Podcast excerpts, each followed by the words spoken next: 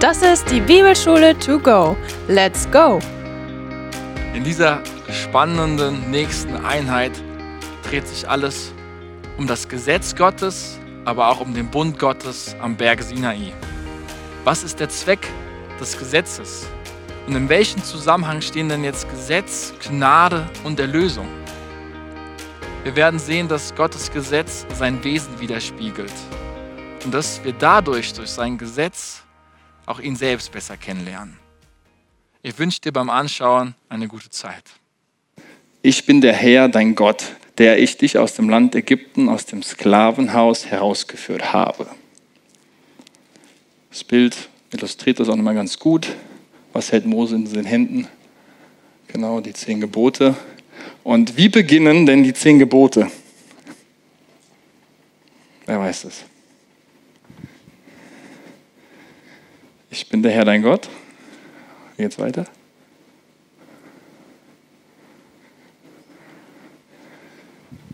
Ja, das war jetzt eine Fangfrage. Du hast gut angefangen, weil der, die zehn Gebote fangen mit unserem Vers an, den ich eben vorgelesen habe. Denn das Erste, was vor den ersten zehn Geboten kommt, ist nämlich unser Vers. Also das, vor dem ersten Gebot kommt dieser Vers, den wir eben gelesen haben. Das heißt, die zehn Gebote beginnen nicht mit einem Gebot, sondern sie sind, fangen mit einer Verheißung, mit einem Versprechen, mit einer Bestätigung und vor allem mit einer Erinnerung an. Und dieser Vers fasst eigentlich das, was bis dahin dann geschehen ist, richtig gut zusammen und deutet auch voraus, was noch geschehen wird. Und wir betrachten Exodus, diese Geschichte der Errettung heute, weil diese Geschichte der Errettung, der Exodus, hat Israel enorm geprägt und geformt.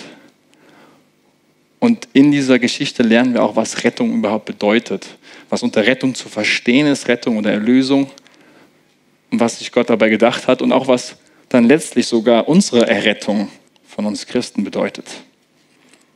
Also dieser Vers steht über den zehn Geboten und das müssen wir uns im, ja, im Hinterkopf behalten. Ähm, wir schauen uns heute Gesetze an, wir schauen uns heute den Bund an, den Bundesschluss im Sinai. Und das gilt es von Anfang an zusammenzuhalten. Gesetze und Bund. Das eine geht nicht ohne das andere. Das müssen wir zusammenhalten. Und Zugleich schauen wir auch voraus, nämlich was das Ziel mit diesem Bund ist und was eigentlich der Zweck von Gesetzen sind. Was will Gott damit verfolgen? Denn seine Mission, das hatten wir letztes Mal festgehalten, ist, die ganze Nation, die ganze Nation der Welt zu segnen. Und das bringt mich jetzt zu, muss ich auf die Slide gucken, nächsten Punkt, glaube ich. Gucken wir mal. Also, diese Geschichte der Rettung, die spielt sich primär in Exodus 1 bis 18 ab. Und wie endet Genesis? Also das erste Buch Mose endet damit, dass Jakob, die Söhne Jakobs nach Ägypten gekommen sind, zu Josef eine Versöhnung stattgefunden hat mit den Brüdern und dann letztlich Jakob stirbt. Dann fängt der Exodus, das Buch Exodus an damit, dass erzählt wird, dass diese Familie an 70 Personen angewachsen ist, überlebt hat und sogar in dieser Zwischenzeit, in diesem Sprung von Genesis zu Exodus, zu einer großen Nation geworden ist. Sie sind nun, wie Gott es versprochen hat, wirklich ein Volk geworden. Nicht nur 70 Leute, sondern sie sind ein Volk geworden. Doch dann ist das, was etwas ganz Entscheidendes passiert. Der Pharao, den ja, der Jakob äh, eingesetzt hat, der ist gestorben, andere Pharaonen sind nachgekommen und irgendwann ging das in Vergessenheit, wer Jakob war, wer Josef war und was dieses Volk Israel überhaupt ist. Und da sie so gewachsen sind, hat dann der Pharao entschieden, dieses Volk, weil es so enorm gewachsen ist, zu versklaven, zu Zwangsarbeiten zu zwingen. Sie mussten zum Beispiel auf Baustellen arbeiten, die Landwirtschaft bedienen, Manche munkeln damit auch, dass sie die Pyramiden wahrscheinlich gebaut haben, aber das ist ein anderes Thema. Und zugleich hat er einen mörderischen Plan verfolgt, nämlich eine Geburtenregelung eingeführt, dass die hebräischen Hebammen, wenn sie jeweils zu einer Geburt kommen, immer die Jungen umbringen sollen. Das haben sie dann zum Glück nicht gemacht und auf diese Weise ist dann auch unter anderem Mose. Mose zur Welt gekommen. Und das ist aber diese Grundsituation, die wir finden am Ende, am Anfang vom Exodus. Das Volk leidet. Politisch, sozial, aber auch geistlich. Und wir lesen davon, es schreit zu Gott. Und Mose, Mose tritt in diese Welt. Mose muss eigentlich auch sterben durch verschiedene kluge Schachzüge von der Mutter und dann auch von seiner Schwester. Wird dann Mose über das Schilfmeer, da, also durch den Nil zum Schilfkorb, gelangte dann zur Tochter des Pharao, wird dort dann aufgenommen in das Haus des Pharaos und dann auch letztlich ausgebildet. Und das ist meiner Meinung nach einer der größten Argumente, warum ich auch davon ausgehe, dass Mose diese fünf Bücher geschrieben hat, zumindest bis zu seinem Tod, weil er die bestmöglichste Ausbildung der damaligen Zeit hatte am Hof des Pharao.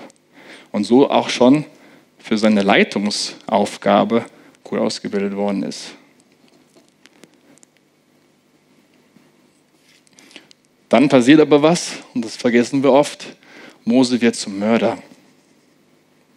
Der große Mose war ein Mörder. Er bringt dann einen Sklaven, ja, einen Sklavenaufseher um, der mit seinen eigenen Landsleuten grob umgegangen ist und flieht daraufhin dann nach Midian, findet dort einen Job als Hirten im Hause von Jethro und heiratet dann dessen Tochter Zippora. Spannend finde ich nochmal, das haben wir auch schon bei Abraham gesehen. Abraham wird mit 75 Jahren ähm, berufen Mose ist zu diesem Zeitpunkt, bevor er fliehen muss, 40 Jahre alt. Wann wird Mose dann berufen? 40 Jahre später, als er 80 ist. Abraham 75, Mose 80.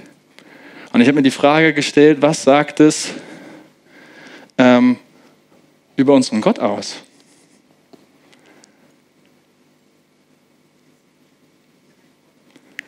Es sagt was über seine Geduld aus, über die Charakterschule, die er auch vielleicht in dieser Zeit dann noch erfährt, dass Gott es nicht eilig hat, dass er einen anderen eigenen Zeitplan hat, dass Gott kein Pragmatiker vielleicht in dieser Hinsicht ist. Und eine spannende Parallele ist auch darin zu sehen, Mose war 40 Jahre lang also in der Wüste, seit der zweiten Lebenshälfte. Wie lange war das Volk Israel in der Wüste? 40 Jahre. Wie lange war Jesus in der Wüste? 40 Tage, nicht Jahre. Aber das ist eine interessante Verbindung, diese 40, die finden wir immer wieder in dem Alten Testament. Und 40 Tage war Jesus in der Wüste. Warum?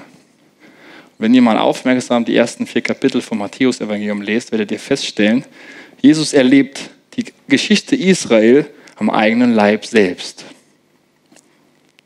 Er flieht nach Ägypten wie ein Josef und ein Jakob. Er kommt wieder aus Ägypten raus, der Exodus erlebt Jesus selber. Er wird getauft im Jordan, genauso, und das macht das Neue Testament immer wieder deutlich, wie das Volk getauft wird durchs Rote Meer hindurch, durch das Hilfsmeer. Und dann geht er nach der Taufe 40 Tage in die Wüste. Also, seht ihr diese Parallelen? Jesus erlebt also die eigene Geschichte seines Volkes, seiner eigenen Biografie. Und identifiziert sich damit auch mit seinem eigenen Volk. Dann nach 40 Jahren in der Wüste begegnet Gott endlich Mose in diesem ähm, brennenden Dornbusch und stellt sich als Gott Abrahams, Isaaks und Jakobs vor.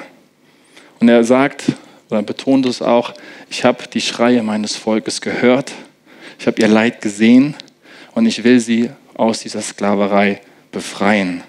Und diese Worte, ich habe sie gehört, gesehen, will sie befreien, das ist Moses Jobbeschreibung, was er letztlich dann zu tun hat. Mose versucht sich dann rauszureden, aber das wird alles überschattet, seine Ausreden von der Offenbarung des Gottesnamens in diesem Kontext. Exodus 3, 15, 14, 15 sind wir gerade. Und hier wird das sogenannte Tetragramm eingeführt. Ich glaube, ich habe hier auch so einen Laserpointer. Guck mal hier. Das habt ihr euch auch schon mal die Umschrift hier gesehen. Das ist der Gottesname. Man geht davon aus, dass er Jahwe ausgesprochen wird. Ähm, dazu muss man wissen, die Juden, das ist eine spätere Entwicklung, aber sprechen bis heute aus Ehrfurcht diesen Namen nicht aus, um nicht den Namen Gottes zu missbrauchen, was auch einer der Gebote ja ist. Und stattdessen sagen sie immer, wenn sie das Tetragramm sagen, sehen, also diese vier Buchstaben für Gott, sagen sie Adonai. Adonai das bedeutet Herr. Und ich werde das auch im Folgenden so tun. Das ist eine persönliche Entscheidung jetzt ähm, von, von, mir, aber ich werde auch immer Adonai sagen. Also ihr könnt aber auch gerne Jahwe weiter sagen. Kleine Randnotiz zu unseren Freunden, zu den Zeugen.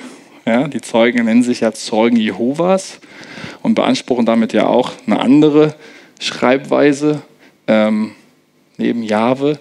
Das ist aber längst bibelwissenschaftlich schon widerlegt. Das lässt sich nicht halten. Da war nämlich die Idee, die Vokale von Adonai zu übertragen auf das Tetragramm, woraus dann Jehova wird, also im Hebräischen, nicht im Deutschen, wenn ihr das nachmachen wollt.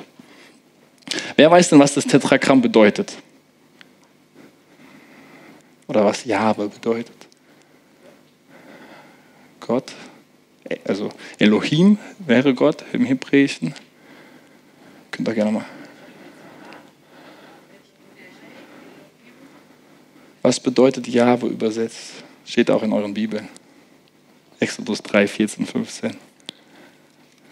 Mindestens in der Fußnote. Gott sagt es auch selbst, ich bin der ich bin.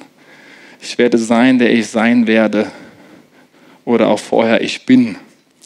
Da gibt es drei Möglichkeiten, wie man was, was das deutlich machen soll, was das betonen soll. Zum einen stellt es die Tatsache dar, Gott existiert. Ich bin. Ich existiere, ich bin da oder ich bin mit dir. Und zum anderen bedeutet auch der Name oder kann er dafür stehen für Beständigkeit Gottes, für seine Zuverlässigkeit, für seine Treue, aber auch für seine Unveränderlichkeit und auch für seine Ewigkeit. Und letztlich kann man das auch so übersetzen, ich bin der eine, der ist. Das heißt, Gott ist der Ursprung von allem. Das betont Gottes Gegenwart und auch sein Wirken steht hier im Mittelpunkt. Und im Kontext von Exodus heißt es, ich werde euch zeigen ab diesem Zeitpunkt, durch das, was ich tue, wer ich bin. Dadurch, dass ich euch rette, die Geschichte mit euch weiterschreibe, die wir dann im Alten Testament und Neuen Testament finden. Das ist so ein kleiner Exkurs zum Thema Tetragramm Gottesname Adonai, Jahwe. Und dann geht es weiter, da finden wir, kommen wir zu den Plagen. Pharao hat was dagegen, sein Volk, das Volk Israel ziehen zu lassen. Er hat dadurch natürlich billige Arbeitskräfte und er lässt sich zwar, zwar immer wieder darauf ein, nachdem die Plage gekommen ist und verspricht, dass er sie ziehen lassen wird, überlegt sie es dann aber immer wieder anders. Wir lesen auch davon, dass das Herz des Pharaos sich verhärtet, dass Gott das Herz des Pharao verhärtet und er sich immer wieder dem Wirken Gottes ja, verschließt.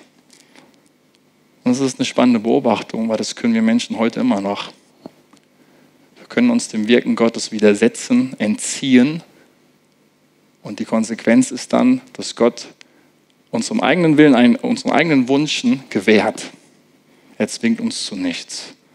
Und er lässt uns dann unseren eigenen Willen ja, fortschreiten.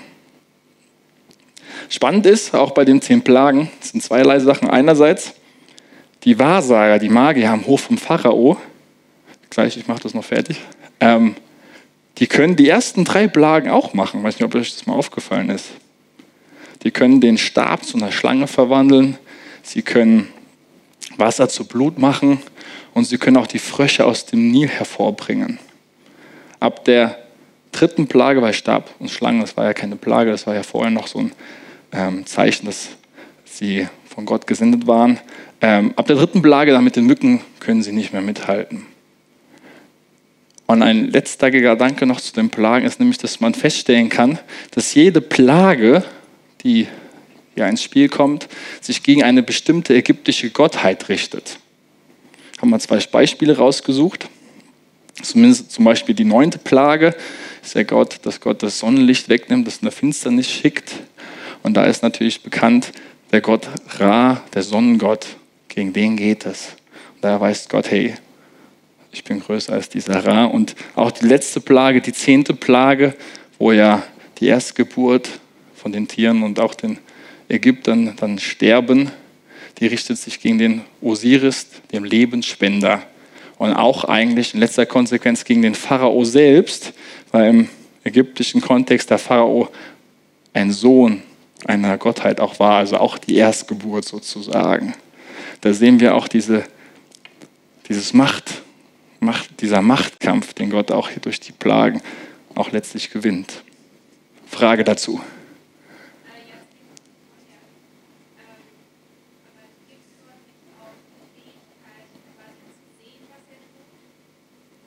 Auf was bezogen vorher?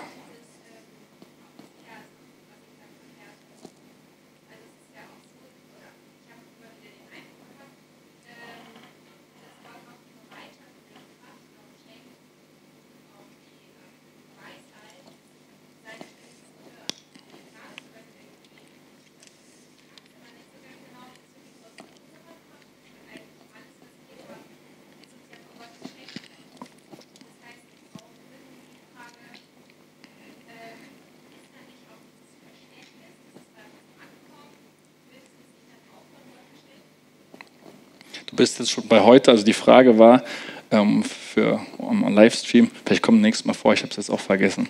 Ähm, die Frage war, ob ähm, nicht auch schon diese Fähigkeit zu haben, Gottes Stimme wahrzunehmen, das zu verstehen, wenn ich deine Frage richtig verstehe, ob das nicht auch schon von Gott kommt.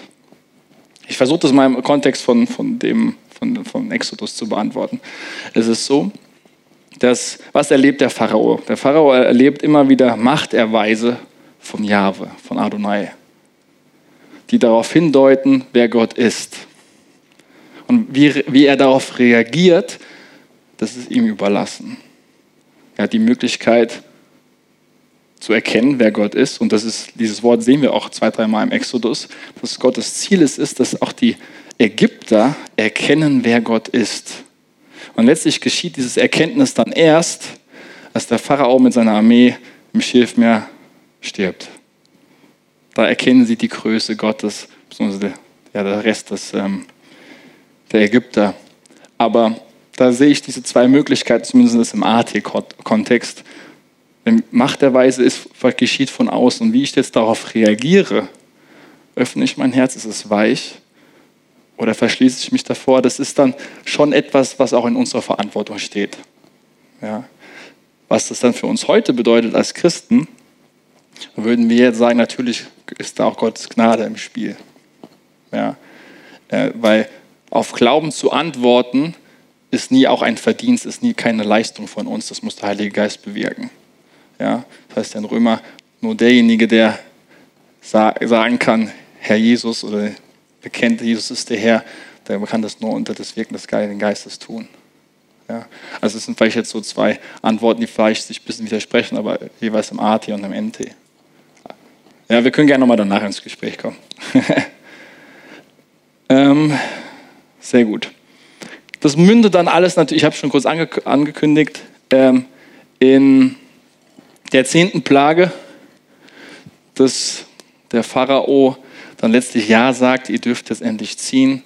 Sie dürfen ziehen, nehmen sogar Goldschmuck mit, also kriegen noch eine ordentlich fetten Belohnung für ihre Arbeit.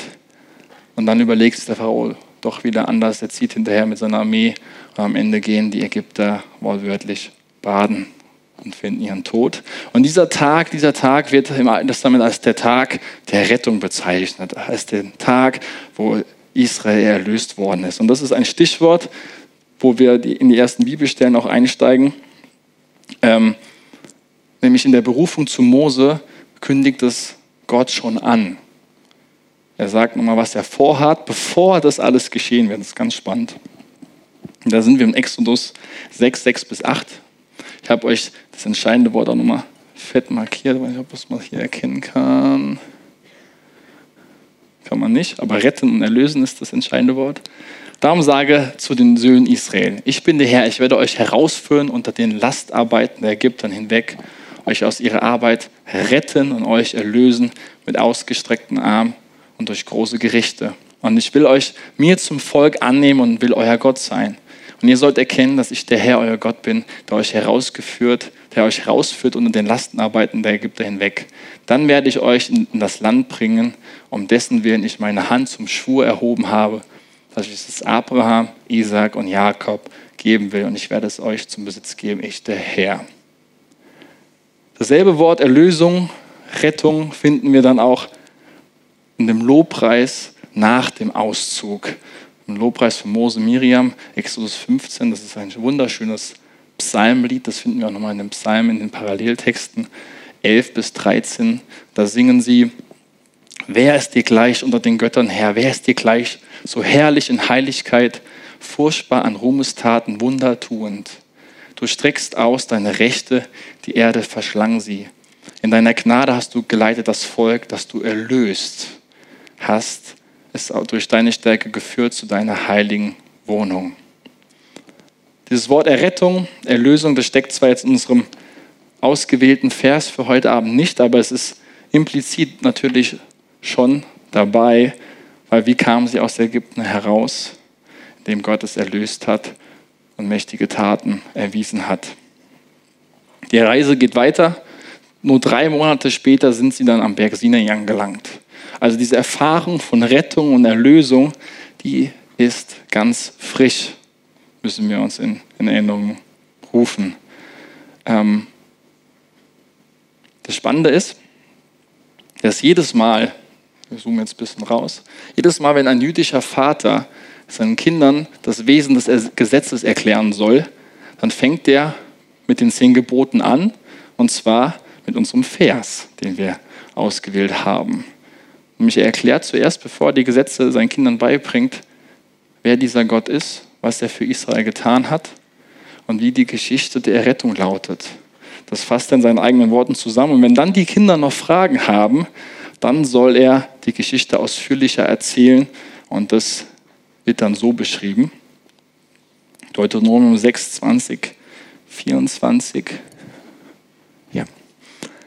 Wenn dein Sohn dich künftig fragt, was bedeuten die Zeugnisse und die Ordnungen und die Rechtsbestimmungen, die der Herr unser Gott euch geboten hat, dann sollst du deinen Sohn sagen, Sklaven waren wir beim Pharao in Ägypten.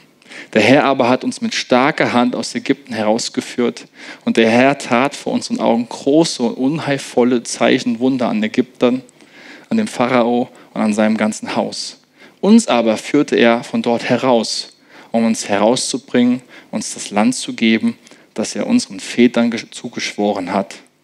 Und der Herr hat uns geboten, alle diese Ordnungen zu tun, den Herrn, unseren Gott, zu fürchten, damit es uns gut geht alle Tage an der er uns am Leben erhält, so wie es heute ist. Und das genau sollten wir eigentlich auch tun, wenn wir über Gottes Gebote, Gesetze reden. Wir sollten zunächst erstmal zurückschauen, was Gott für uns getan hat. Wie die Geschichte der Rettung lautet.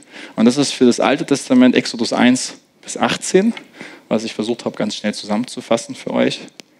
Und für uns Christen ist natürlich diese Rettungsgeschichte, die Lebensgeschichte von Jesus. Was er an Ostern für uns getan hat, im Höhepunkt Kreuz und Auferstehung. Und das können wir eigentlich richtig gut auch vergleichen. Exodus und Kreuz und Auferstehung. Denn in beiden Fällen hat eine klare Herrschaftswechsel stattgefunden. Im Alten Testament wurden, wurde das Volk Gottes aus der Sklaverei aus Ägypten befreit hin dazu, dass sie nun Gott dienen sollen, als Zeichen für die Welt. Und im Neuen Testament wurden wir auch aus einer Sklaverei befreit und die nennt die Bibel die Sklaverei der Sünde. Es hat ein Herrschaftswechsel stattgefunden hin zu einer liebenvollen, aber auch dienenden Beziehung zu unserem Gott, ebenfalls als Licht und Zeugnis für die Welt. Hier sehen wir die Parallelen.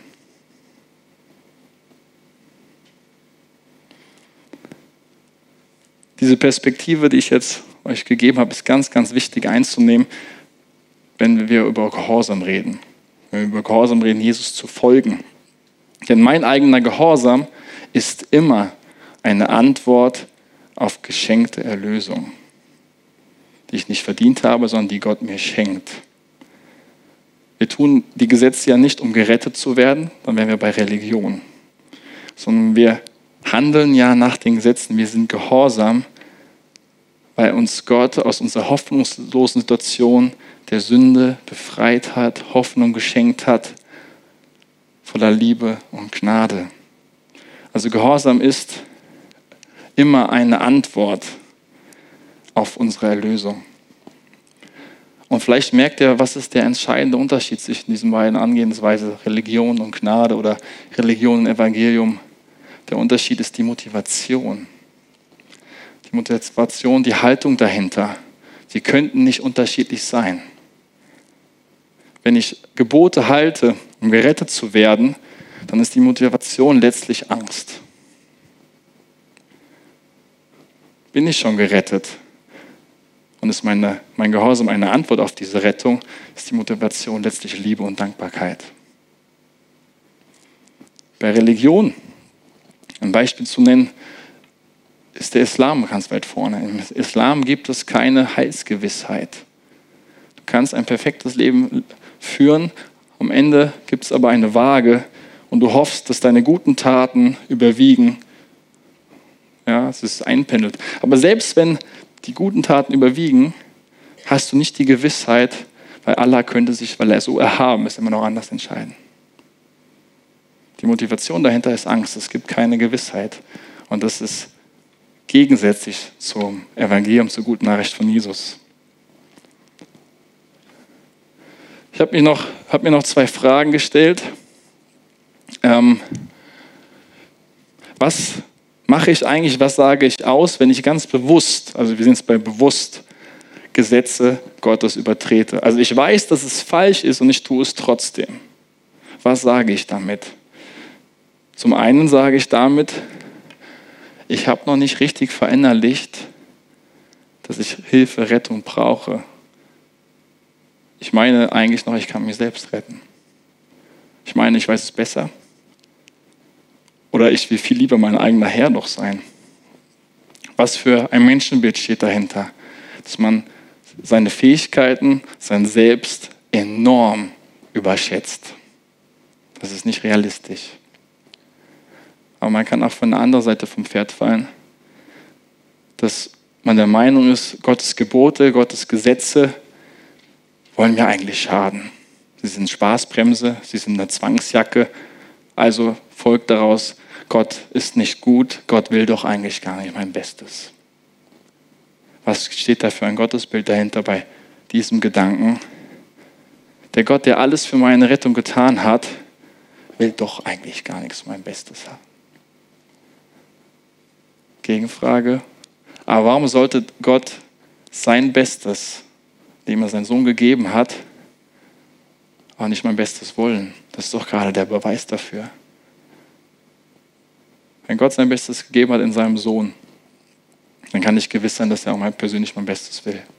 Weil er ist zu einem Zeitpunkt gestorben, als wir noch Feinde Gottes waren, wo, ich noch kein, wo wir noch kein Kind Gottes waren. Also mehr Liebe, größere Liebesbeweis geht nicht. Das waren vielleicht zwei kleine praktische Anwendungen für euch zum Grübeln. Also wir haben jetzt zurückgeblickt wir haben uns daran erinnert und jetzt wollen wir uns kurz noch damit beschäftigen, was ist denn der Zweck, was ist die Intention von Gottes Geboten. Was bewegte Gott dazu, Israel aus Ägypten zu befreien? Warum tat er das? Und wir finden eine Antwort in Exodus 2, 23, 25.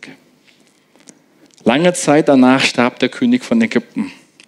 Und die Israeliten seufzten über ihre Knechtschaft und schrien und ihr Schreien aus ihrer Knechtschaft stieg auf zu Gott. Und Gott erhörte ihr Wehklagen und gedachte an seinen Bund mit Abraham, Isaac und Jakob. Und Gott sah auf die Israeliten und nahm sich ihrer an.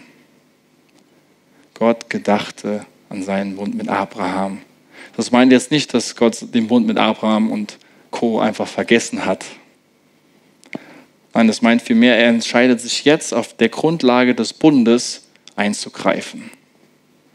Genauso wie es ja Abraham auch versprochen hat, nach vier Generationen werde ich euch wieder hinausführen. Das hatten wir letztes Mal, das ist in Genesis 15. Und der zweite Grund, den wir hier lesen, ist, warum Gott Israel aus Ägypten führt, deswegen seiner Barmherzigkeit und seinem Mitleid. Er sieht und hört das Leid seines Volkes. Das wird viel, viele Male im Exodus erwähnt. Und dadurch können wir mitnehmen, Gott reagiert mit Barmherzigkeit auf menschliches Leid.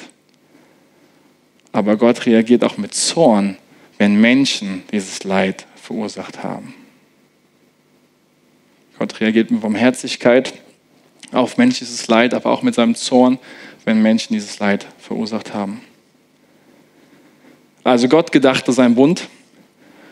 Also es geht hier um das Versprechen, das er Abraham, Isaac und Jakob gegeben hat in der Vergangenheit. Der zweite Grund ist ihr gegenwärtiges Leid in der Sklaverei. Aber Gott nimmt auch noch eine Zukunftsperspektive ein. Denn das große Ziel, das haben wir letztes Mal ausführlich betrachtet, ist ja, die ganze Welt wiederherzustellen. Und dazu ist es notwendig, bevor er die ganze Welt retten kann, erstmal sein eigenes Volk zu retten. Und diese Perspektive finden wir ganz, ganz prägnant und schön auf den Punkt in Genesis, in Genesis sage ich, im Exodus 19, 3 bis 6. Das ist die Anfangsrede am Berg Sinai und die wollen wir jetzt noch ausführlich lesen. Mose aber stieg hinauf zu Gott und der Herr rief ihm vom Berg aus zu. So sollst du zum Haus Jakob sagen und den Söhnen Israels mitteilen. Ihr habt gesehen, was ich den Ägyptern angetan und wie ich euch auf Adlersflügeln getragen und euch zu mir gebracht habe. Und nun, wenn ihr willig auf meine Stimme hören und meinen Bund halten werdet, dann sollt ihr aus allen Völkern mein Eigentum sein. Denn mir gehört die ganze Erde. Und ihr sollt mir ein Königreich von Priestern und eine heilige Nation sein. Das sind die Worte, die du zu den Söhnen Israels reden sollst. Einer der wichtigsten Verse auch im ganzen Alten Testament, den übrigens Petrus in seinem Brief auch aufgreift. Also zuerst erinnert Mose hier oder erinnert Gott die Israeliten daran, was hat er für sie getan, Vers 4. Vor drei Monaten waren sie geknechtet, wurden sie versklavt und nun sind sie befreit. Egal was jetzt kommt, wie ihre Geschichte weitergeht, alles, was sie tun werden, ist und soll eine Antwort auf Gottes Befreiungstat sein. Erlösung führt zur Verantwortung, um es vielleicht auf den Punkt zu bringen. Und dann erklärt Gott ihnen auch nochmal, was ihre Identität ist und was ihre Rolle in dieser großen Geschichte ist. Eigentlich führt er das weiter, was er mit Abraham begonnen hat. Und dann blickt auch Gott über den Berg Sinai hinaus. Das hatte ich auch letztes Mal kurz euch bildlich vor Augen gemalt, dass Gott auf die ganze Welt auch blickt. Dass er nicht nur Israel aus der Sklaverei befreien will, sondern uns Menschen aus der Sünde. Dass er alle Menschen an diesen Segen, den er dem Volk Gottes gibt, teilhaben lassen will. Und dass der Gott der ganzen Erde und aller Völker, wie es hier heißt, sie befreien will. Gott fängt in einem Land an und will mit der ganzen Welt aufhören. Das ist das große Ziel, seinen Namen groß zu machen in der Welt. Und da haben wir dann auch noch zusätzlich in unserem Text, den wir eben gelesen haben, die Perspektive der Erwählung. Dass Gott Israel berufen hat zu einer einzigartigen Bundesbeziehung. Sie sind sein Eigentum, heißt es. Und zu seinem Eigentum gehört es auch dazu, dass sein Eigentum eine ganz bestimmte Rolle in seiner Geschichte einnimmt. Und das wird hier beschrieben als Königreich von Priestern. Was sind Priestern? Das müssen wir uns jetzt noch kurz anschauen. Ähm, Priester gab es ja auch generell im alten Vorderen Orient, aber dann auch in Israel. Und in Israel besonders waren Priester Vermittler. Sie standen zwischen Gott und dem Menschen und standen irgendwie auf beiden Seiten dadurch. Wir lesen auch, dass Priester Lehrer waren. Die haben das Gesetz gelehrt in Israel.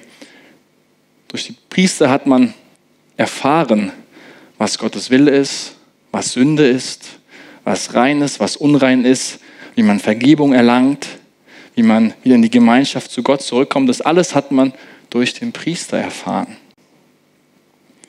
Durch den Priester kam man zu Gott. Das war der Stellvertreter aber die Priester brachten auch Gott zum Volk. Und in dieser doppelten Rolle ähm, haben sie dann auch die Menschen haben gesegnet, haben ihnen Gottes Segen zugesprochen. Und Gott sagt jetzt damit in unserem Text, was der Priester für euch ist als Volk, dieser Vermittler, das sollt ihr für den Rest der Welt sein. Durch Israel will Gott seinen Namen groß machen, seinen Namen verkünden in der Welt. Israel wird das Volk sein, durch das Gott die ganze Menschheit zu sich ziehen will. Das hat ja letztlich auch Jesus getan als Messias, als Stellvertreter des Volkes, die, ganzen, die ganze Menschheit einen Weg zu zeigen, wie sie Gott, zu Gott zurückfinden können. Und dieser Text macht das nochmal deutlich, was die Rolle, was die Mission ist. Und die Mission des Volk Gottes ist es, Vermittler und Segenskanal für die ganze Welt zu sein. Und dazu ist es aber notwendig, heißt es ja auch, dass ihr ein heiliges Volk seid. Daniel hat am Sonntag oder am Samstag schon ein bisschen was zu diesem Thema Heiligkeit ja gesagt. Könnt ihr euch gerne mal in der Predigt angucken. Ich habe auch letztes Mal am Ende ein bisschen was zugesagt. Heilig sein, abgesondert sein, einen Unterschied machen, anders sein, im Kontrast zu anderen Völkern leben. Und das meint jetzt nicht nur in den religiösen Praktiken, sondern das meint das ganze Leben schlechthin. Und das ist übrigens auch die Intention, der Zweck des Gebotes. Das Gebot zeigt uns, wie wir praktisch heilig leben können. Also Gott gibt uns praktisch eine Lebensanleitung, eine Lebensregel mit, um das genau zu erfüllen. Was ist Israels Part dabei? Was ist unser Part dabei? Kann man auch fragen. Und das sehen wir im Vers 5, in diesem Wenn-Dann-Satz. Hier beginnt das Wenn. Wenn ihr willig auf meine Stimme hören und meinen Bund halten werdet. Das heißt, um ihre Rolle, ihre Mission zu erfüllen, muss Israel gehorsam sein. Gehorsam ist eine wichtige Voraussetzung, um Gottes Mission zu erfüllen. Aber Gehorsam ist nicht notwendig, um gerettet zu werden. Das will ich nochmal betonen. Gehorsam ist die Voraussetzung, um Gottes Mission zu erfüllen, nicht gerettet zu werden. Wenn ihr gehorsam seid, werde ich euch retten. Das steht hier nicht. Es steht, ich habe euch nun gerettet, jetzt dürft und könnt ihr mir gehorchen. Das wird entscheidend sein für meine Mission, sagt Gott hier. Das ist meine Mission, die ich euch anvertraue, weil ihr mein Bundesvolk jetzt seid. Und Gott legt ihnen das praktisch hin und Israel kann Ja oder Nein sagen. Und im Exodus 19 und dann auch in 24 sagt das Volk dreimal Ja dazu. Und sie versagen trotzdem. Wir gucken uns jetzt den Bund an, Gottes Bund. Gibt es bis hierhin erstmal Fragen?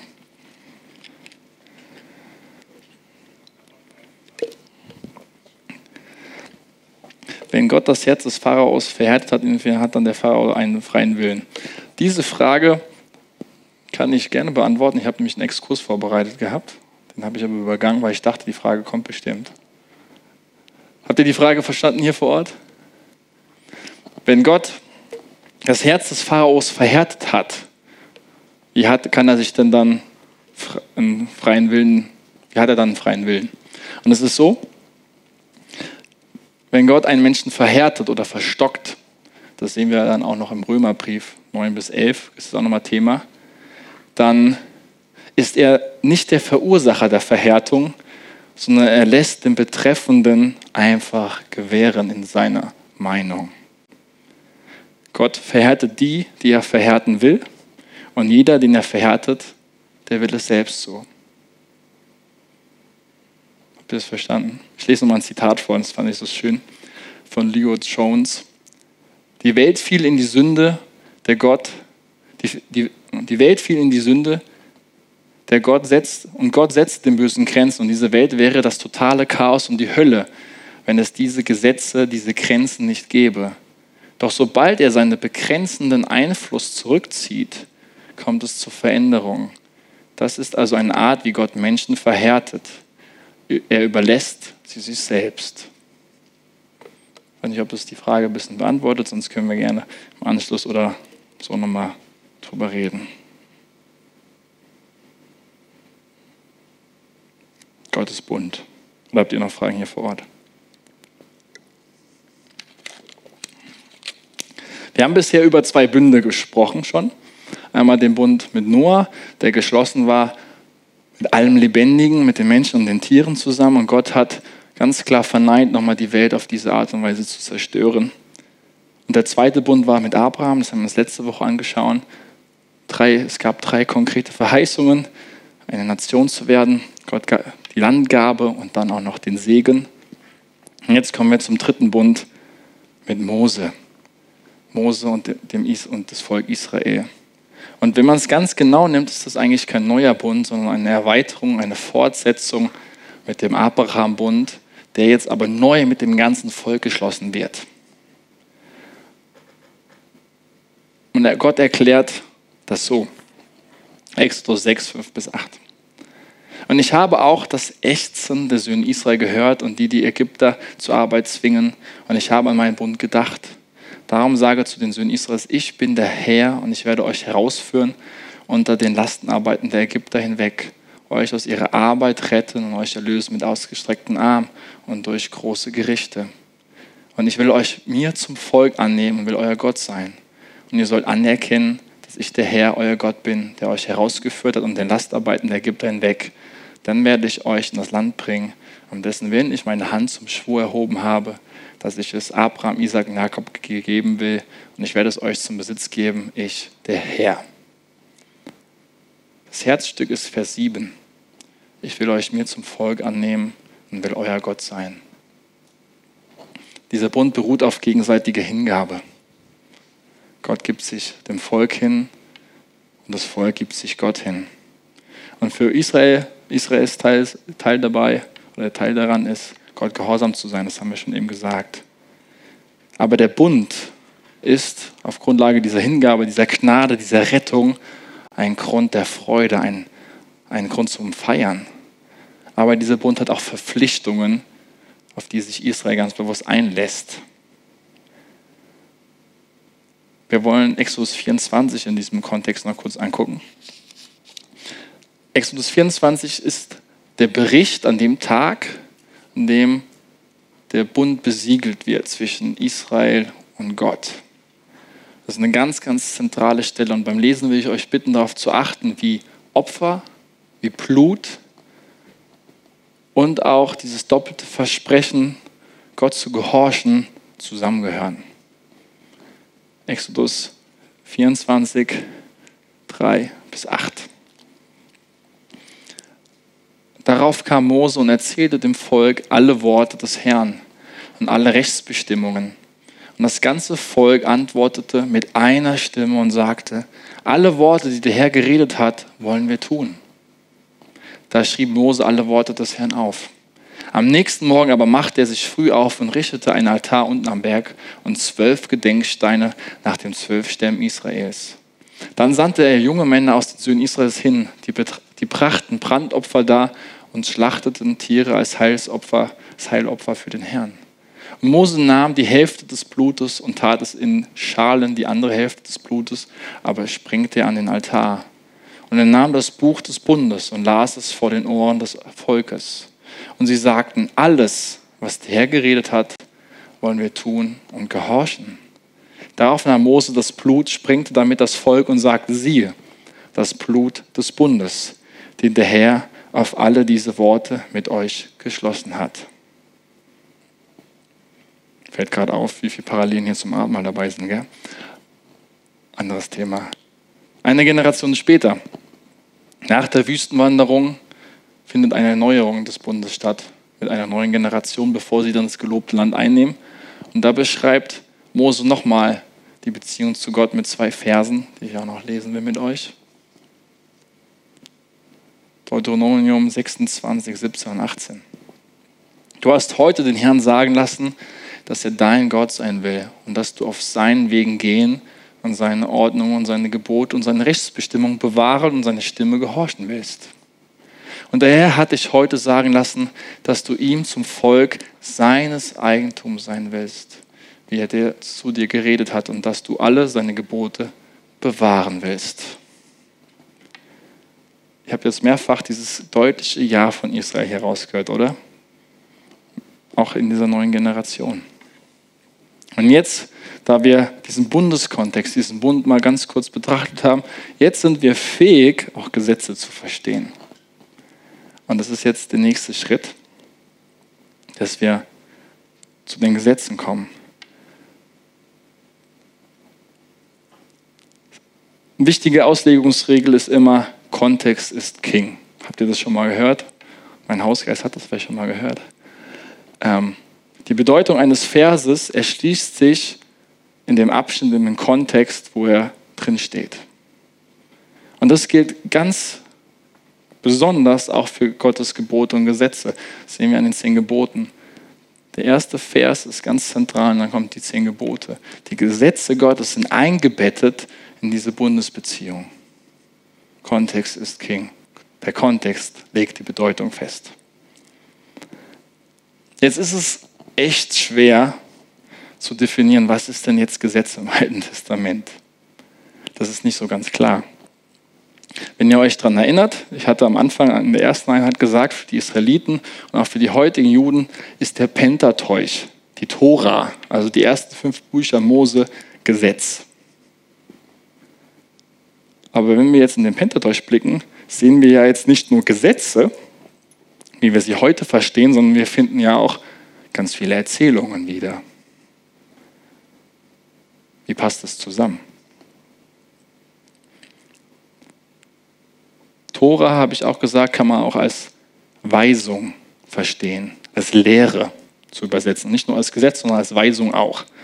Und dann haben wir halt auch eben neben den Gesetzen, wie wir sie heute verstehen, wie die zehn Gebote, du sollst, du, ja, du sollst nicht töten zum Beispiel, auch eine Geschichte, die erzählt wird. Eine Geschichte von der Schöpfung bis zu den Grenzen des gelobten Landes. Und so finden wir also Gesetze, wie wir sie heute verstehen, aber wir finden auch Weisungen, Lehren, die durch Geschichten verdeutlicht werden. Frage, finden wir das im Neuen Testament auch? Lehren, Weisungen, die durch Geschichten verdeutlicht werden? Fällt euch da was bei Jesus ein? Die Gleichnisse, Parabeln, Bildergeschichten. Jesus spricht so viel in Bildern. Fast mehr als normale Predigten um eben, und dabei orientiert er sich an der Tora, wie dort auch Gesetze gelehrt und gelebt werden will, anhand von Geschichten zu erzählen. Also, das finden wir auch bei Jesus dann wieder. Kleiner Exkurs. Das Deuteronomium, dieses Buch, das fünfte Buch Mose, kann man auch als einen antiken Vertrag verstehen, den Gott mit seinem Volk hier schließt. Und dieses ganze Buch ähm, ähnelt Strukturen, die wir auch in damaligen antiken Verträgen wiederfinden. Wir haben zum Beispiel einen ähnlichen Vertrag aus dem Jahrhundert mit den Hittitern.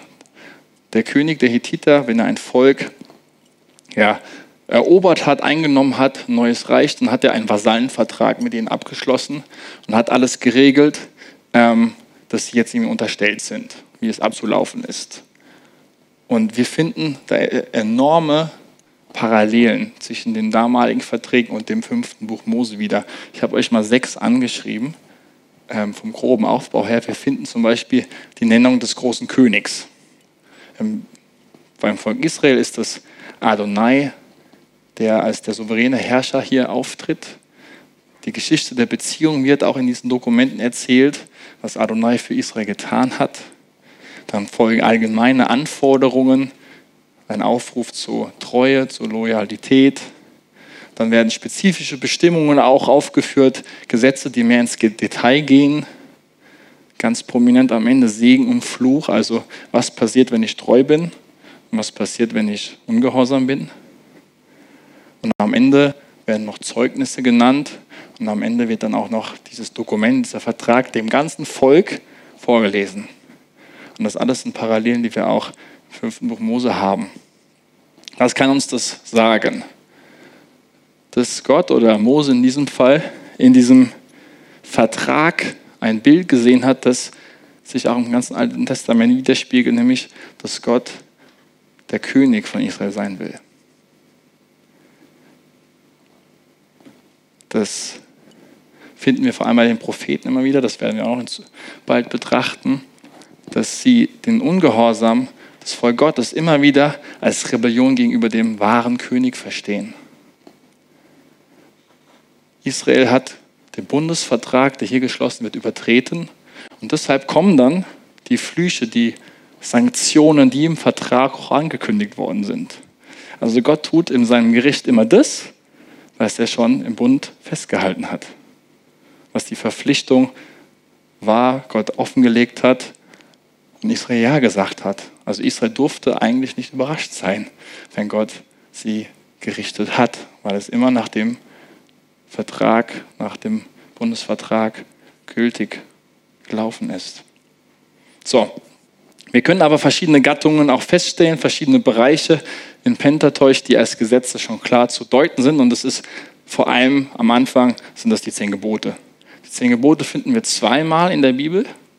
Einmal in Exodus 20, wo unser Vers auch ist, und dann nochmal im Deuteronomium 5.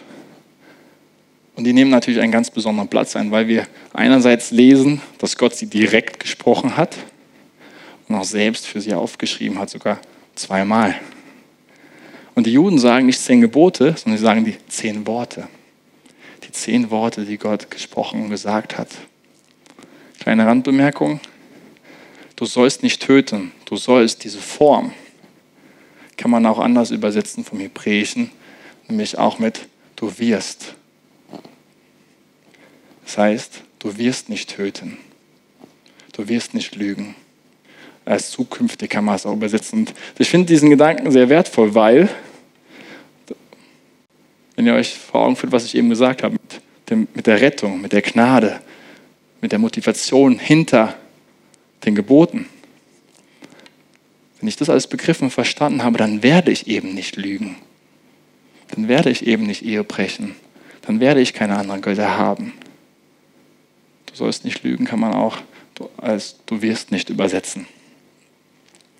In zehn Geboten, ähm, warum sind sie so kurz? Natürlich, weil man sie sich gut merken kann, weil sie im Gedächtnis bleiben, weil sie alltagsrelevant sein sollen, aber auch später, dann werden die zehn Gebote immer wieder ausgelegt und vertieft, nachdem sie benannt worden sind.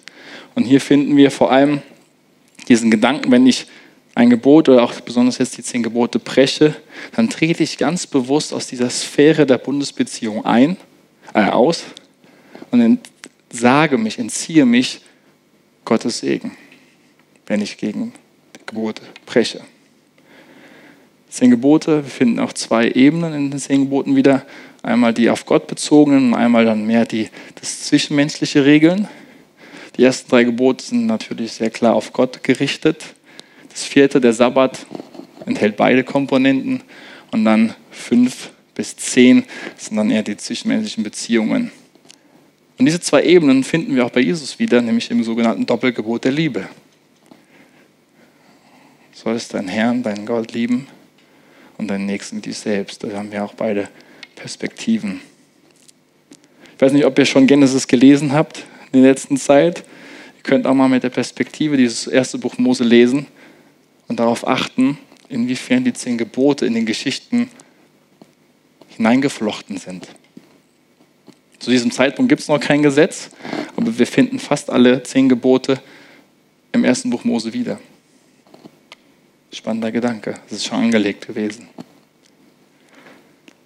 Dann haben wir das sogenannte Bundesbuch.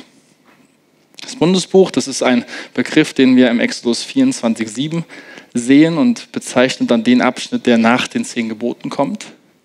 Und hier finden wir vor allem kasuistische Gesetze. Das heißt, das sind Fallbeispiele, in denen Prinzipien dargestellt werden. Also Gesetze, die in ganz bestimmten Fällen dann greifen. Das sind typische Fälle wie äh, Schadensfälle, Unfälle, Fahrlässigkeiten. Was ist dann was, wie zu tun, was sind die Konsequenzen? Und was alle diese Fallbeispiele gemeinsam haben, sie veranschaulichen ein allgemeingültiges Prinzip, das dahinter steht. Und wenn man dieses Prinzip versteht, dann kann man dieses Prinzip auch auf andere Lebensbereiche übertragen. Und das haben dann auch vor allem die Gesetzeslehrer, die jüdischen Lehrer auch getan. Sie haben versucht, diese Prinzipien zu verstehen und dann auch auf andere Lebenswirklichkeiten zu übertragen. Und in diesen Gesetzen wird auch davon ausgegangen, dass der Mensch verletzbar ist. Und es wird darauf gesetzt, dass dieses System auch eingehalten wird. Also das ist, dass man dem folgt, dass man, dass die Gesetzeslehrer, die Priester auch dementsprechend die Autorität von Gott haben, weil sonst macht das ja alles keinen Sinn. Dann haben wir noch das ganze Buch Levitikus. Ist das hier noch drauf? Ja. Ähm, da haben wir ein paar Erzählungen, aber abgesehen davon ist das ganze Buch durchdrungen von Opfer, wie der Opferkult, das System funktionieren soll, was die Verantwortung von den Priestern ist, was rein ist, was unrein ist, was sind wichtige Gesetze, die Israel halten soll, dass sie als heilig auch wiedererkannt werden. Das meint zum Beispiel den sozialen Umgang, familiärer Umgang, die Sexualität, Levitikus 19 ganz zentral hier, oder auch wirtschaftliche Regelungen, wie man mit Armen umgehen soll, mit Fremden, mit Sklaven und vielem mehr. Und der letzte Abschnitt im Pentateuch, das ist auch wieder unten drauf, gell, ist ähm, der Abschnitt Deuteronomium 4 bis 26. Deuteronomium kann man auch übersetzen mit zweites Gesetz. Eigentlich ist es kein zweites Gesetz, weil es vieles, vieles wiederholt wird. Wir finden aber an manchen Stellen Ergänzungen oder Präzisierungen, weil sie jetzt dann auch in das Land einziehen werden. Und in diesem Land, in diesem Kontext gelten natürlich dann auch andere Regeln, als wenn sie in der Wüste waren. So kann man sich das vorstellen. Mose lehrt hier noch mit seinem besten Gewissen und Absichten. Er hat am Ende seine Abschiedsrede ermahnt das Volk noch wirklich auf die Gebote Gottes zu bauen und sagt ihnen, ihr werdet nur Zukunft haben, wenn ihr auch diese Zwecke des Gesetzes erfüllt. Und dann ziehen sie ins gelobte Land ein. Das sind so prägnante Abschnitte im ersten, im ersten bis fünften Buch Mose, wo wir Gesetze wiederfinden. Jetzt kommen wir zu einem Abschnitt, der mir sehr am Herzen liegt heute Abend. Das ist nämlich die Gnade als Grund der Freude. Wenn wir Gesetze im Alten Testament verstehen wollen, dann müssen wir anfangen, über das Gesetz so nachzudenken, wie damals die Israeliten es getan haben. Was mir immer wieder begegnet ist, dass wir das Gesetz verstehen wie Paulus es in seinen Briefen darlegt. Dass wir mit seinem Verständnis bzw. mit dem Verständnis seiner Gegner das Alte Testament verstehen. Und ich sage euch, was daran das Problem ist. Paulus setzt sich mit dem Gesetz im Galaterbrief und im Römerbrief auseinander, mit jüdischen Gelehrten, mit Leitern, die das Gesetz zu etwas gemacht haben, was es gar nicht sein sollte. Das Gesetz war nämlich für diese Leute eine Art Ausweis, eine Garantie. Wenn ich das Gesetz tue, dann bestehe ich vor Gott. Dann gehöre ich zum wahren Volk Gottes. Diese jüdischen Lehrer waren dann auch der Überzeugung, dass wir Heiden erst Juden werden müssen. Dass wir uns beschneiden müssen und voll die Tora umsetzen müssen. Erst dann können wir Christen werden. Ist euch das schon mal begegnet im Neuen Testament? Ich hoffe. Gut. Was macht das? Das untergräbt natürlich völlig, was Jesus Christus am Kreuz getan hat für uns und seine Gnade. Was macht Paulus jetzt? Paulus wendet sich von solch einem Verständnis vom Gesetz ab. Er, er grenzt sich von diesem Verständnis seiner Zeit ab, aber nicht vom Gesetz des Alten Testaments an sich. Er beschuldigt seine Gegner, eine falsche Sicht des Alten Testaments zu haben. Er sagt, sie haben eine Sicht, das nicht mit dem Alten Testament übereinstimmt. Denn das Gesetz ist keine Last, die Gott als Voraussetzung auferlegt, um gerettet zu werden, sondern das Gesetz ist eine Gabe an das Volk, an ein Volk, das bereits gerettet worden ist. Und das Gesetz soll dabei helfen, als Erlöste in diesem Segen zu gehen, zu leben und zu wandeln. Versteht ihr den Unterschied?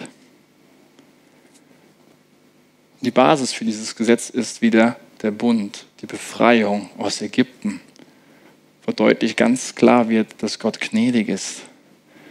Das Gesetz ist an ein Volk gegeben, das bereits gerettet ist. Das Gesetz ist nicht der Weg, um gerettet zu werden. Und das will Paulus in seinen Briefen korrigieren, dieses Verständnis. Denn hingegebene Israeliten Juden, die feiern das Gesetz. die freuen sich an dem Gesetz. Sie bezeichnen es als etwas Positives, als etwas Süßes, als etwas Wertvolles, als etwas, was Freude bringt und sie ernährt. Und das finden wir vor allem im Psalm. Ja.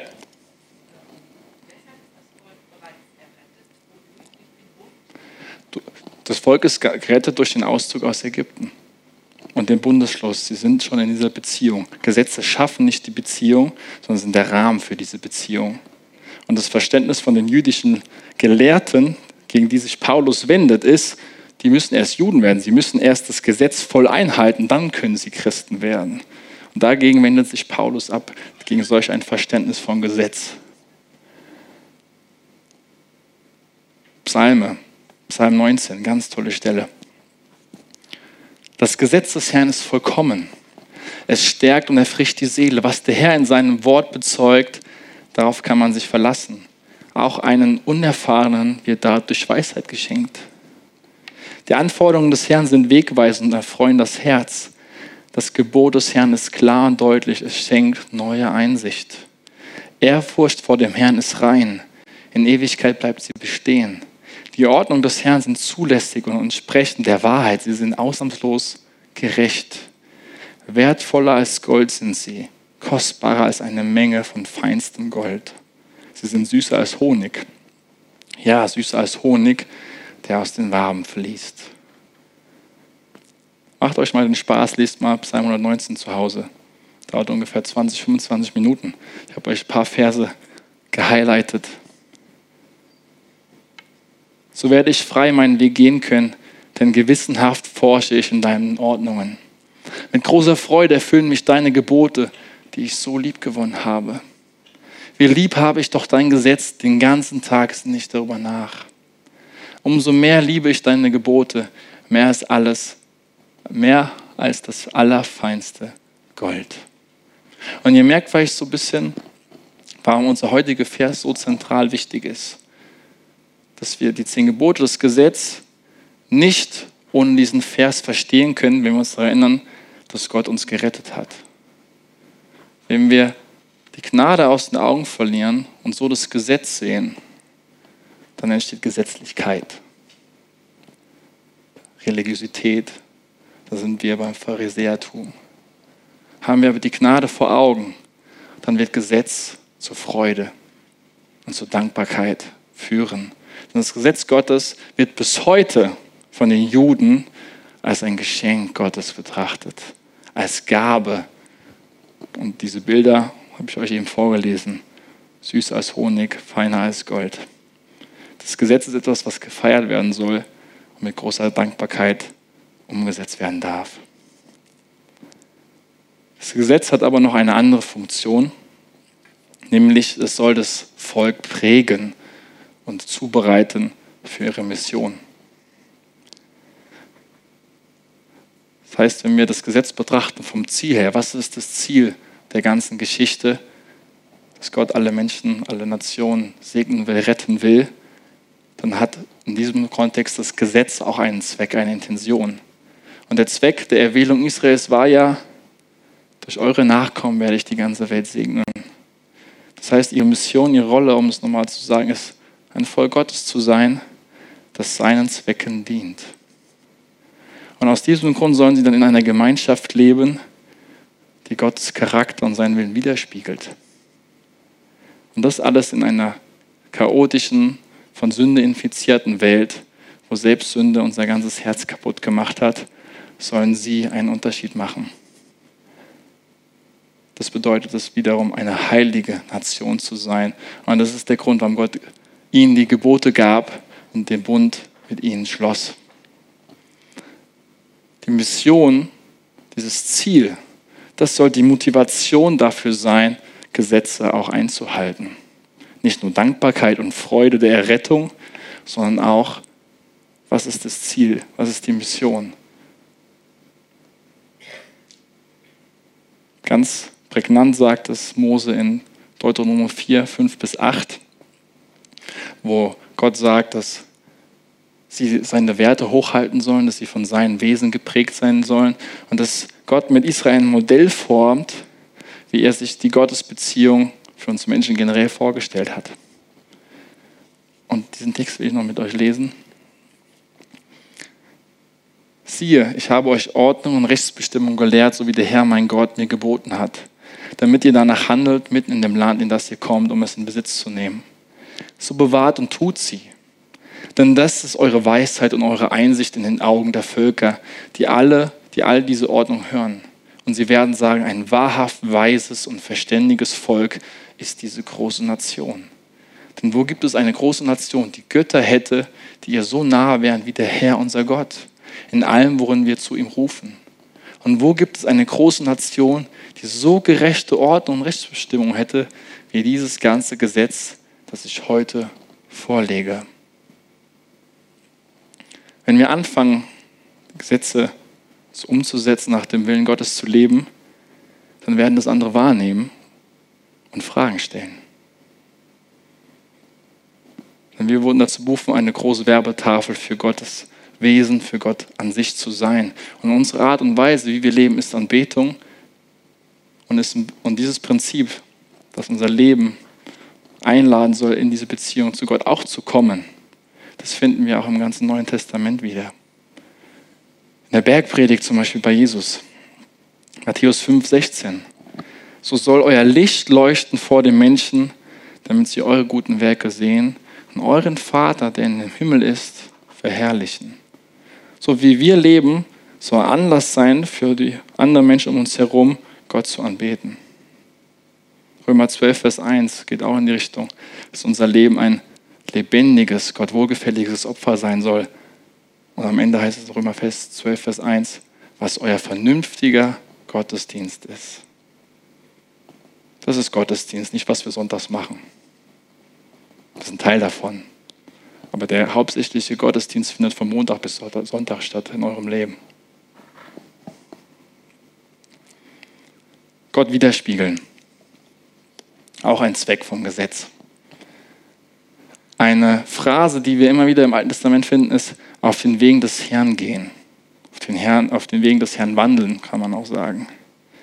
Und das meint jetzt nicht nur, seinem Beispiel zu folgen, oder das einfach umzusetzen, sondern praktisch in seinen Fußspuren zu gehen. Das ist ja das Bild dahinter, auf seinen Wegen zu gehen. Das ist die Frage, wie kann das das Volk Gottes denn tun? Wie wissen sie, wie er Gott ist? Sie erinnern sich daran, was Gott für sie selbst getan hat. Wie Gott seine Macht im Exodus erwiesen hat, seinen Charakter offenbart hat, seine Liebe, seine Barmherzigkeit, ihre, die Treue Gottes und vor allem seine Gerechtigkeit. Und dann ist die Logik dahinter, wenn Gott so für Israel ist, dann soll auch Israel so für alle anderen sein. Und das sagt Gott immer wieder sinngemäß, das habe ich jetzt für euch getan, deswegen tut es jetzt auch für andere. Kommt euch das bekannt aus dem Neuen Testament vor? Die goldene Regel zum Beispiel, die Jesus auch geprägt hat. Behandelt andere so, wie ihr von ihnen behandelt werden wollt. Oder was sagt Jesus zur Vergebung? Wir sollen einander so vergeben, wie ich euch vergeben habe. Ein Beispiel aus dem Alten Testament noch direkt, um euch das auch noch vor Augen zu führen. Ähm, das ist jetzt ein kasuistischer Fall. Wenn ein hebräischer Sklave innerhalb von der Frist von den sechs Jahren entlassen wird von seinem Herrn, dann soll sein Herr dem Sklaven ein großzügiges Hilfspaket mit Gütern auf den Weg mitgeben. Getreide, manche Tiere und auch Wein. Aber die Frage ist, warum soll denn jemand, der seinen Sklaven entlässt, was schon Geschenk genug sein könnte, das auch noch tun? Lasst uns den Text kurz lesen. Und wenn du ihn als Freien von dir entlässt, sollst du ihn nicht mit leeren Händen entlassen Du sollst ihm reichlich aufladen von deinen Schafen, von deiner Tenne und von deiner Kelterkufe. Von allem, womit der Herr, dein Gott, dich gesegnet hat, sollst du ihm geben. Und du sollst daran denken, dass du auch in dem Land Ägypten Sklave warst und dass der Herr, dein Gott, dich erlöst hat. Darum befehle ich dir heute, diese Sache zu tun. Da ist auch wieder diese Logik da. was ich an euch getan habe, das tut ihr jetzt auch an den anderen. Mose betont es an einer anderen Stelle, ich habe euch andere Beispiele auch noch aufgeschrieben, könnt ihr noch gerne zu Hause nachlesen, auch nochmal, wo er auch darauf hinaus will, dass in allem, was wir tun, wir auch Gottes Charakter widerspiegeln sollen. Vers 14, 17 und 18, Deutung um 10 steht, siehe, dem Herrn, deinem Gott, gehören der Himmel und die Himmel der Himmel, die Erde und alles, was in ihr ist. Jetzt Vers 17. Denn der Herr, euer Gott, er ist der Gott der Götter und der Herr der Herren, der große, mächtige und furchtbare Gott, der niemanden bevorzugt und kein Bestechungsgeschenk annimmt. Der Recht schafft der Weise und der, der Witwe und den Fremden liebt, sodass er ihm Brot und Kleidung gibt. Hier wird Gott als der Schöpfer des Universums beschrieben, als ein Gott der Integrität, der, in dem keine Korruption ist und jetzt mag die Frage aufkommen, wo finden wir denn diesen Gott in Aktion? Und dann wird hier beschrieben, wir finden diesen Gott in Aktion unter Armen, unter Bedürftigen, unter Familienlosen, unter Besitzlosen, unter Obdachlosen. Dieser große Gott kümmert sich um jeden einzelnen von ihnen und sorgt für sie. Und wenn Gott so ist, dann kann es, ist es nur logisch, was Mose in Vers 19 sagt, nämlich, auch ihr sollt den Fremden lieben, denn Fremde seid ihr im Land Ägypten gewesen. Haben wir wieder diese Logik. Das, was Gott an euch getan hat, das sollt ihr jetzt auch für andere tun. Und das bedeutet, Gott nachzufolgen. Das bedeutet es, Jesus nachzufolgen, ihn wiederzuspiegeln, sein Wesen, sein Charakter. Das zu tun, was er für uns getan hat, zu handeln, wie er in dieser Welt handelt. Und dieses Prinzip finden wir eigentlich fast in jedem Satz von Jesus wieder. Das Gesetz Gottes wurde Gottes Volk gegeben, um seinen Charakter wiederzuspiegeln. Mein letzter Punkt. Spannend, das erwartete Scheitern. Man könnte jetzt meinen, hey Fabi, das Gesetz ist ja wunderschön, das ist so idealistisch, das ist so utopisch aber umsetzen, das wird doch keiner schaffen. Und das sehen wir ja auch in der Geschichte von Israel. Israel hat das immer wieder nicht geschafft. Und die gute Nachricht ist, nicht nur wir wissen das, sondern Gott wusste es auch schon, dass es Israel es nicht schaffen wird. Dass Israel auch versagen wird. Und das war für Gott keine Überraschung. Deswegen hat er im Gesetz selbst schon Auswege geschaffen, aus ihrem Scheitern sie herauszuführen. Und da, das, hier befinden sich zwei Heilsmittel sozusagen oder Heilmittel. Zum einen finden wir das Opfersystem. Levitikus 1 bis 7, das betrachten wir nächste Woche nochmal. Hier geht es darum, wie wir Vergebung erfahren können oder Israel Vergebung erfahren kann, wenn sie aus Versehen in ihrem Alltag sündigen.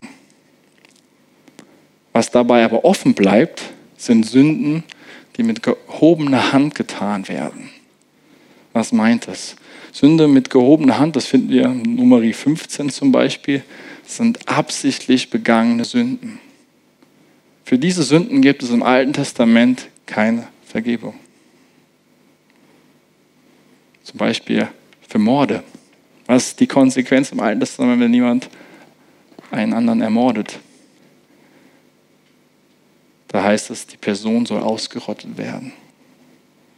Der Schaden ist zu groß. Ehebruch ist auch so ein Thema, das finden wir auch. Gibt es auch eigentlich keine Vergebung. Und hier finden wir eine Eins, ja, so einen Hinweis darauf, was man im Alten Testament tun kann, wenn man in diesen Bereichen versagt ist, ist nämlich in Buße zu Gott zu kommen und einfach auf seine Gnade zu vertrauen. Psalm 51 sehen wir das angewandt auf David. David, der Ehebruch begangen hat, kommt als Bettler und bittet um Gottes Gnade. Mehr bleibt ihm nicht übrig. Also ein Weg, dieses Opfersystem.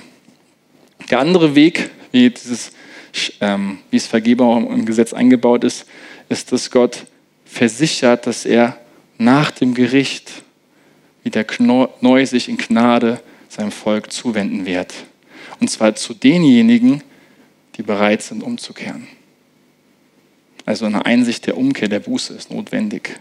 Und diese Vorgehensweise, Sünde, Gericht, Gnade kommt wieder und Wiederherstellung, die durchzieht das ganze Alte Testament und findet sich bereits, bevor diese ganze Geschichte eigentlich richtig losgeht, im fünften Buch Mose 29 und 30 wieder. Ich fasse es so gut es geht kurz zusammen. Ja. Wir finden hier das, diese Logik wieder. Also Gott erinnert Israel an ihre Rettung aus Sklaverei und an ihren geschlossenen Bund.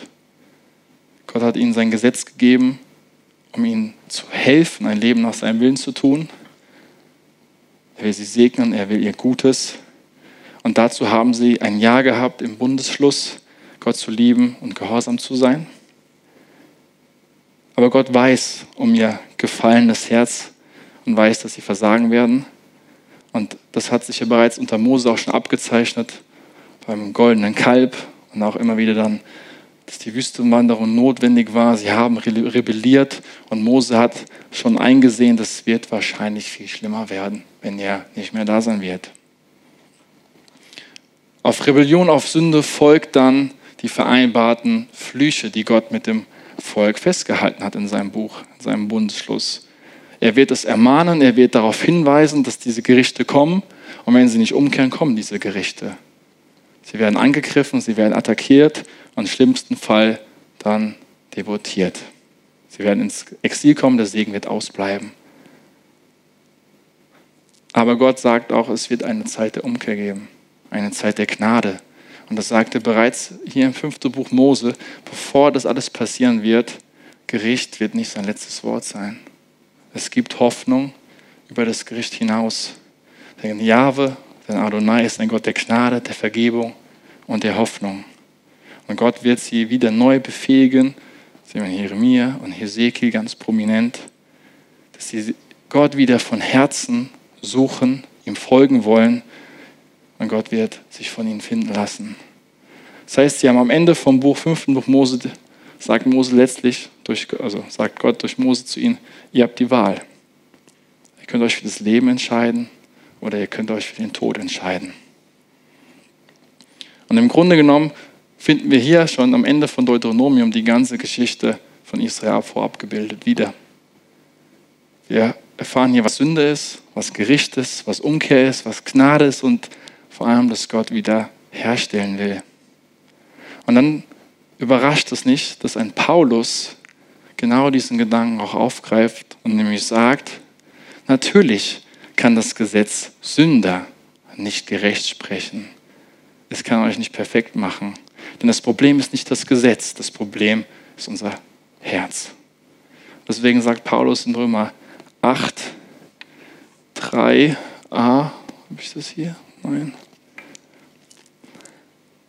Das Gesetz des Moses war dazu nicht imstande. Es scheiterte am Widerstand der menschlichen Natur.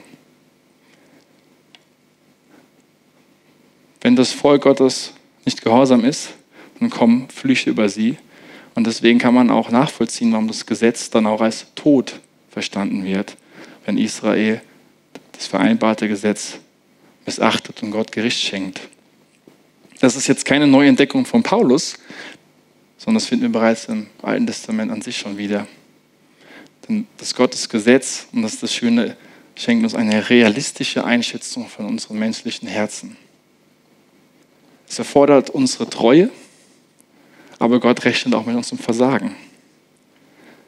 Und das im Gesetz finden wir, um es zusammenzufassen, auch diese Hoffnung, dass Gericht nicht das letzte Wort sein wird, dass Gnade kommen wird und dass es eine Zeit geben wird der Rettung und der Wiederherstellung, denn unser Gott ist ein gnädiger Gott.